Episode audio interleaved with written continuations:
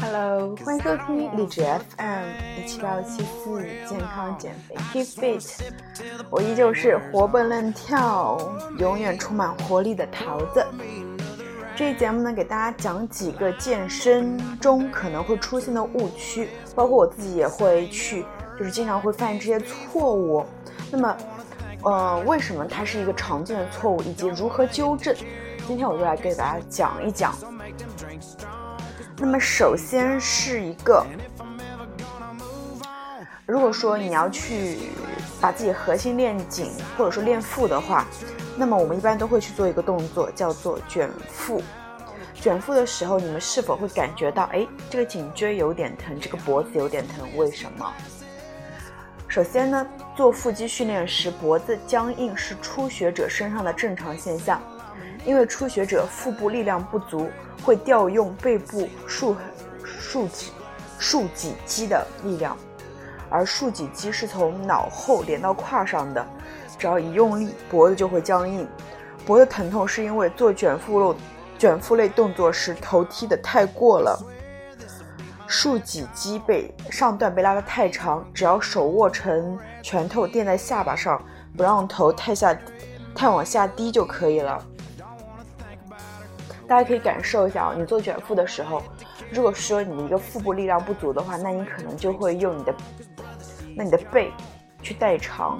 然后或者用惯性去代偿，那么这时候你需要做的就是说，不要把头低得太低，可以让你的眼睛看天花板，也就是说，让你的下巴和你的脖子之间留一段距离，可以把自己的手放在那边，然后多去尝试以及去练其他的一些基础动作，让自己的腹部有一些力量，这样长时间之后呢，你的你的脖子就不会用力，然后也不会感觉到僵硬了或者很难受了。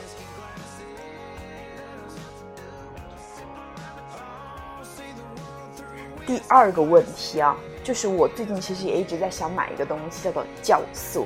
虽然我之前的节目中，很久之前的节目中跟大家分享过，哎，我买了那个日本的酵素，就我买了那个日本酵素之后，呃，企企图像那个淘宝评论中说，呃，什么月瘦多少多少斤，或者说呃三个月什么瘦变成一个瘦子之类的。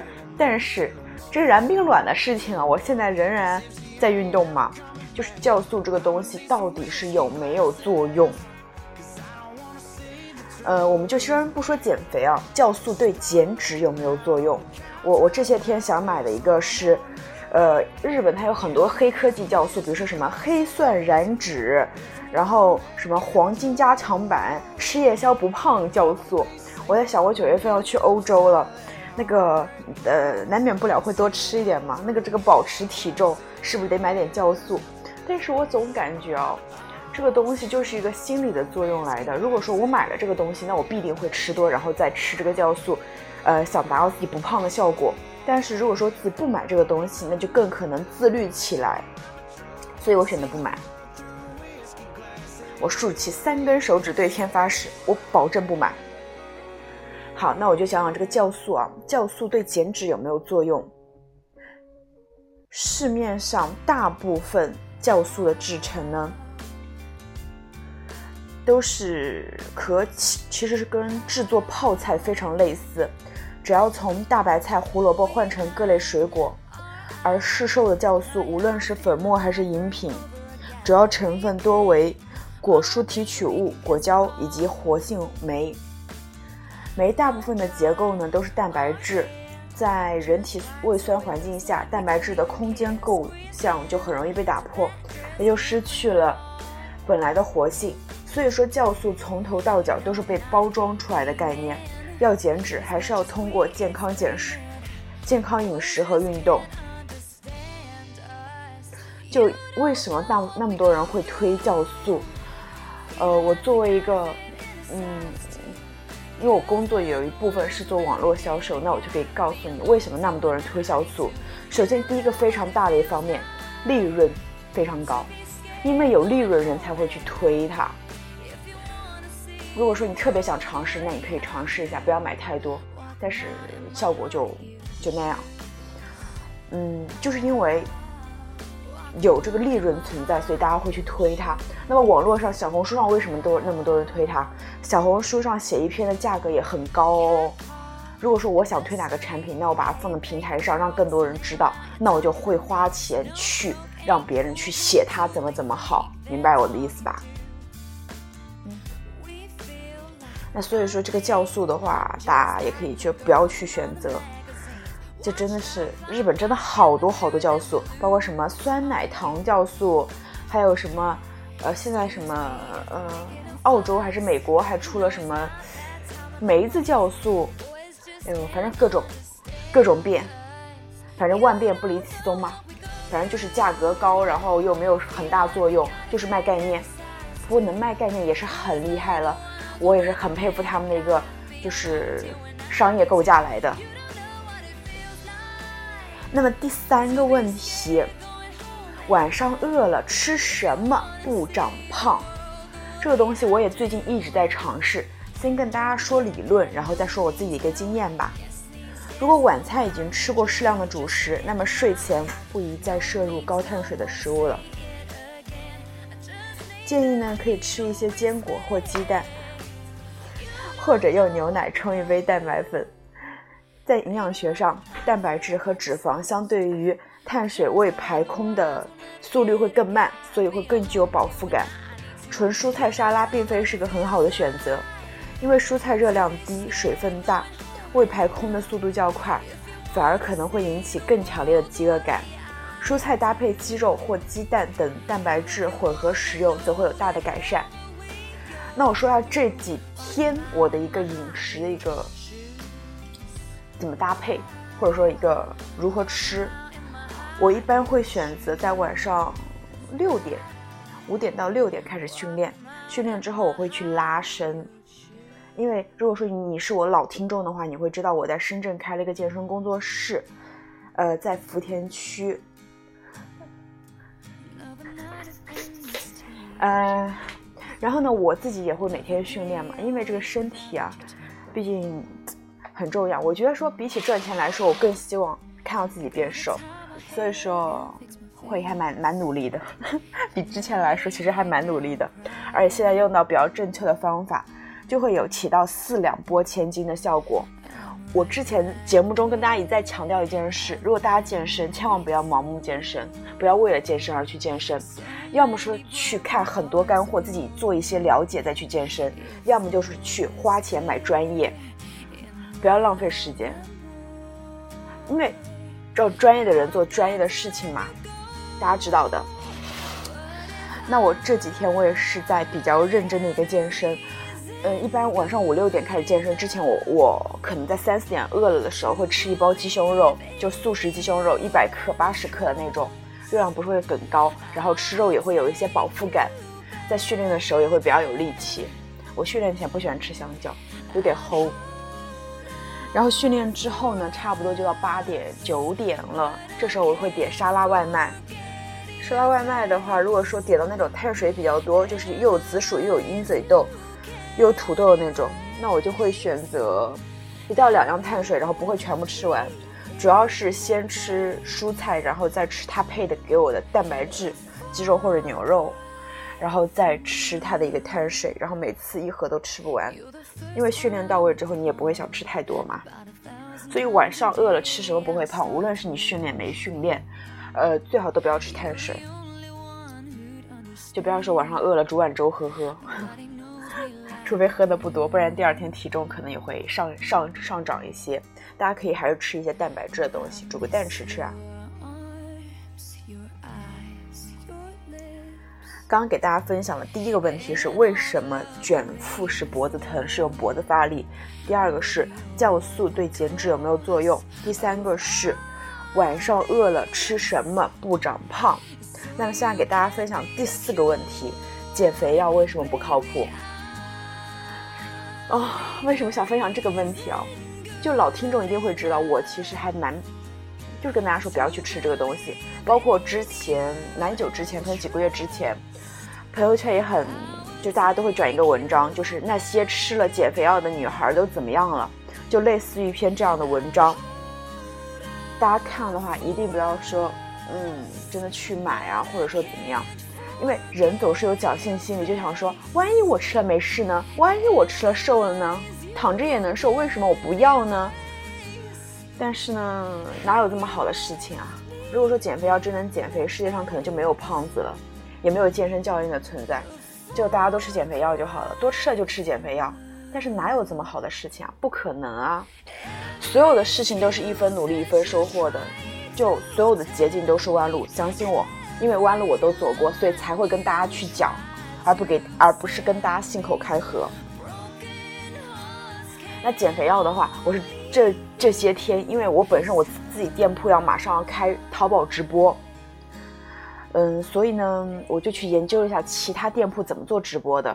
我就会发现有一些偏远的山区啊，呃，什么云南啊，包括东北那边，很多人打着是什么产后妈妈瘦什么四十斤、瘦三十斤、瘦二十斤这样的标题，然后在他的直播间根本不是教大家如何健康的减肥，而是卖减肥药、卖酵素、卖代餐饼干，就是卖那些东西，卖利润高的东西。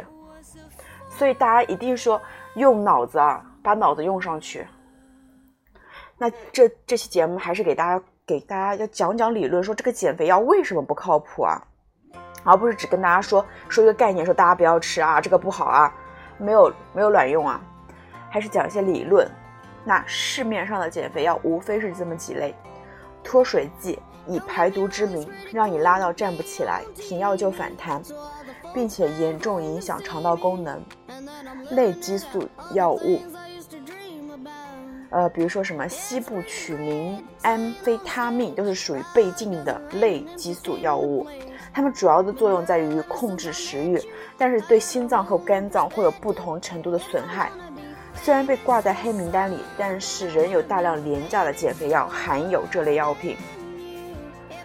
哎，想起来就是黑心商人，并没有什么用的安慰剂。酵素最具有代表性，酵素就是酶，本质就是蛋白质。蛋白质在体内呢会被分解成各种氨基酸，再被吸收利用，所以酵素并不存在这种神奇的减肥作用。神奇的减肥作用，当你看到评论中说啊我吃了什么什么酵素瘦了多少的时候。有两个可能啊，我能想到有两个可能。第一个是他真正是下定决心减肥，他晚上就不吃东西，就吃酵素，然后就有一个热量差，身体自然变瘦。第二个就是花钱雇来的处方药，比如说奥利司他，主要作用在于阻阻断少脂少部分脂肪在肠内的吸收，最常见的副作用是脂溶性维生素的缺乏和老人的脂肪泻。嗯，这个就不跟你们说啊。如果你动了吃药的念头，去找医生。所有正规的减肥药都是处方药，从其他渠径买，渠径买不仅要交智商税，也许还要命呢。肥肉既然是一口一口吃进去的，那么也要靠饮食和运动一斤一斤的瘦下来，这才是一个长期的一个减肥之道来的。再跟大家补充一下，最近有个东西很火。叫做叫做什么？抗糖，就是阻糖，类似于就是说，呃，你吃了这个东西，那么它这个东西，这个药物，这个产品就会抑制糖分，你身体吸收糖分的一个效率，因为你吃的碳水可能会转化为糖，然后你吃的一些甜品也会变成糖。这时候呢，如果你吃了这个抗糖，你就不会胖。但是真的吗？我不知道哦。张韶涵说这是真的，因为张韶涵有去推荐过这个抗糖嘛，日本的那种，我看它也很贵，包括国内一些微商也开始走抗糖了，而价格卖的还非常高。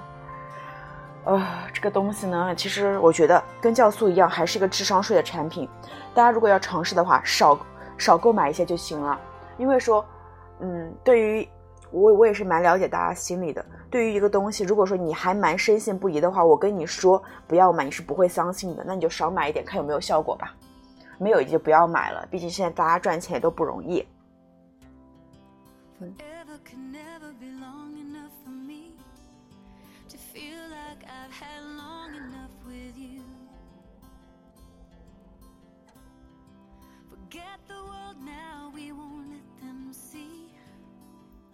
那最后一个问题呢，就是跟大家讲一下如何开始减脂。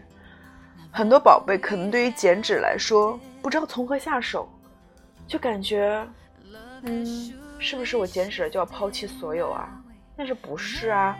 我觉得减脂也可以过得很有幸福感啊。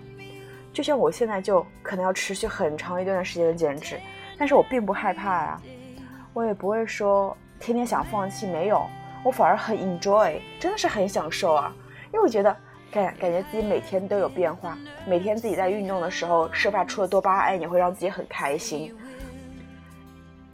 我感觉又找回从前那种很快乐运动，然后因为可以快乐的运动，在这个在运动的过程中自己有所收获，那么就会有一个激励的机制，就会觉得哎，这个东西做对我最做了对我好，就会长期坚持。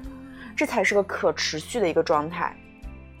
那么减脂应该如何开始呢？如果你是我的新听众的话，那你可以把后面那一段仔细听，然后听完之后可以点关注，然后以后你就可以收到我的一个节目推送的所有内容，并可以在并可并且可以在微博上关注我的微博，叫做桃子萌不萌，我也会经常分享一些健身方面的东西吧。如果你需要，你可以关注我哦。期待在微博见到你。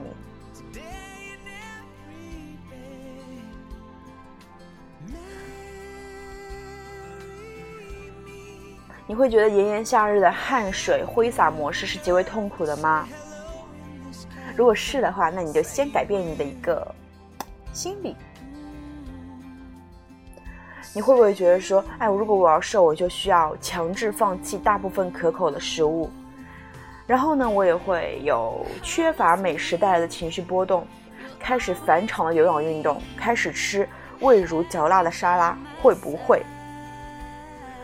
嗯，我觉得一个长期的一个训练计划，我们并不需要做到所有的。减脂呢，不意味着放弃所有。刚开始减脂的你，没有必要完全放弃美食，你甚至没有必要改变所有就是吃的食物种类。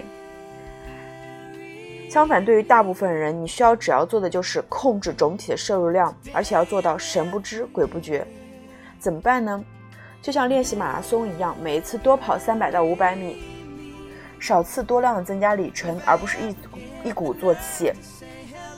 对于初始的减脂饮食，每顿餐食减少一点点摄入，比如说米饭少吃五分之一碗，肉排少吃两块，饮料少喝三分之一瓶。很多人光是做到这一点，体重就会明显下降。当然，体重不是你唯一需要关心的问题。我想到我一二年刚开始减肥的时候，我当时觉得减肥，哎，怎么这么快哦？就我只是把米饭换成了燕麦，然后在食堂吃饭的时候，会把一些很油的菜涮一涮，把夜宵的那种炸鸡腿、炒面给去掉了。然后，嗯。还有什么？就是把一些零食去掉了，然后光那个我就瘦了几十斤，可能是当时体重基数太大了，捂脸。第二个就是夏天或者说很热的时候，大家一定会去喝饮料。不说那种可乐、雪碧、碳酸饮料，至少能量饮料，有些宝贝还是会去喝的。那么最可怕的东西，往往是最不经意的东西。我记得我小时候的话，就是很爱喝可乐，很爱喝雪碧，很爱喝冰红茶。我不喝，不喜欢喝康师傅的冰绿茶，我喜欢喝冰红茶。然后我妈当时还骗我说，可乐喝了会长胖的，你喝酷尔，然后给我天天喝酷尔。结果体重并没有下降的趋势，也没有说减缓增长的趋势，因为酷尔里面也有很多糖啊。我们是有同一个童年吗？酷尔还记得吗？尽管呢，大部分液体饮料不含脂肪，但液体的能量密度很高，大大多数呢是额外添加的糖分。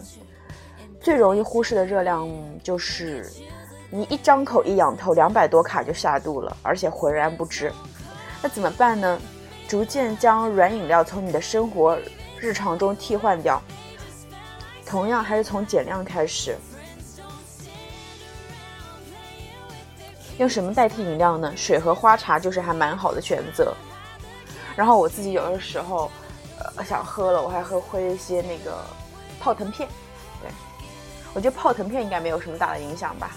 我研究一下，可以在后面的节目中跟大家分享。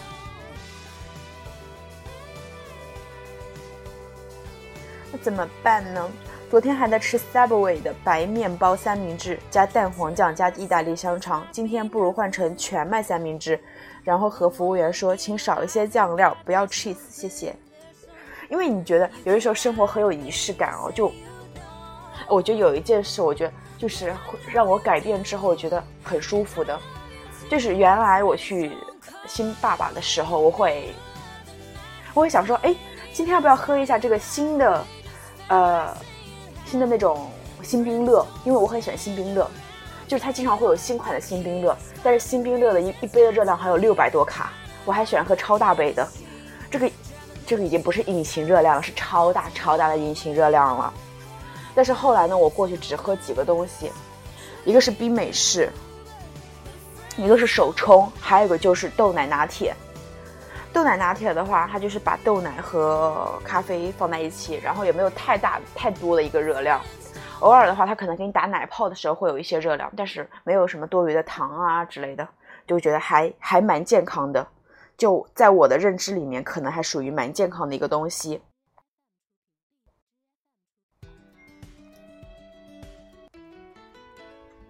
嗯，然后。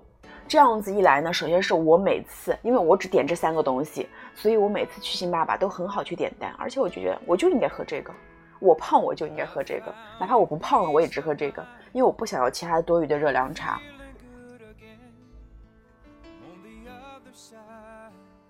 包括你也许在考虑说啊，我今我每天就想吃什么，因为。如果说你上班的话，那你会发现其实没有太多时间去自己做饭啊之类的。那你点外卖的时候，你就会犹豫说：“哎，今天吃这个，明天吃那个，好烦哦。”但是如果你就吃沙拉的话，你会发现你想要的越来越少了。所有东西从心开始啊，心心是你的心，不是新旧的心。运动不要要求快，结伴打卡好处多。如果说你减脂第一天就去跑个半马，那你可能再也不想了。你只会受伤，只会更早的放弃减脂计划。越是肥胖的人，越有必要加长减脂周期，且一周减脂不超过一公斤的进度为宜。我真的强烈强烈的建议你们，如果是你真的很胖。那要去请私教，找一个好的私教，让他给你做一个长期的运动计划，这样子你真的能够健康的变瘦，而不是说以后去医院，明白吗？就是如果说你很胖的话，我相信你的事业也会有很很多很多的一个阻碍，因为我我曾经很胖过，你胖了之后，你夏天身上会有味道，同事都会去有一些厌恶，不是说歧视啊，就讲事实来的。就真的会有各种各种事业上的一些瓶颈，那赚钱必定也不是很多。如果说你真的说想要去改变这个状况，你不喜欢现在的自己，那一定去请一个专业的私教去带你去训练，做计划，然后按照计划去执行，让自己瘦下去。瘦下去你会发现世界对你不一样。那世界如果说你想知道世界会怎么对你不一样的话，那你可以把我前面的节目都听一下。我的心路历程，我在电台中全部都毫无保留的跟大家去进行分享了。那么这期节目呢，就跟大家分享这些东西。如果大家还有其他想听的内容的话，可以在微博中告诉我，或者在评论区给我留言。如果你喜欢这期节目的话，觉得这期节目对你有用的话，也欢迎你分享到朋友圈、微博啊，或者其他的社交媒。平台让更多人知道，让更多人在减脂路上少走弯路。你不是一个人，爱你们哦，拜拜。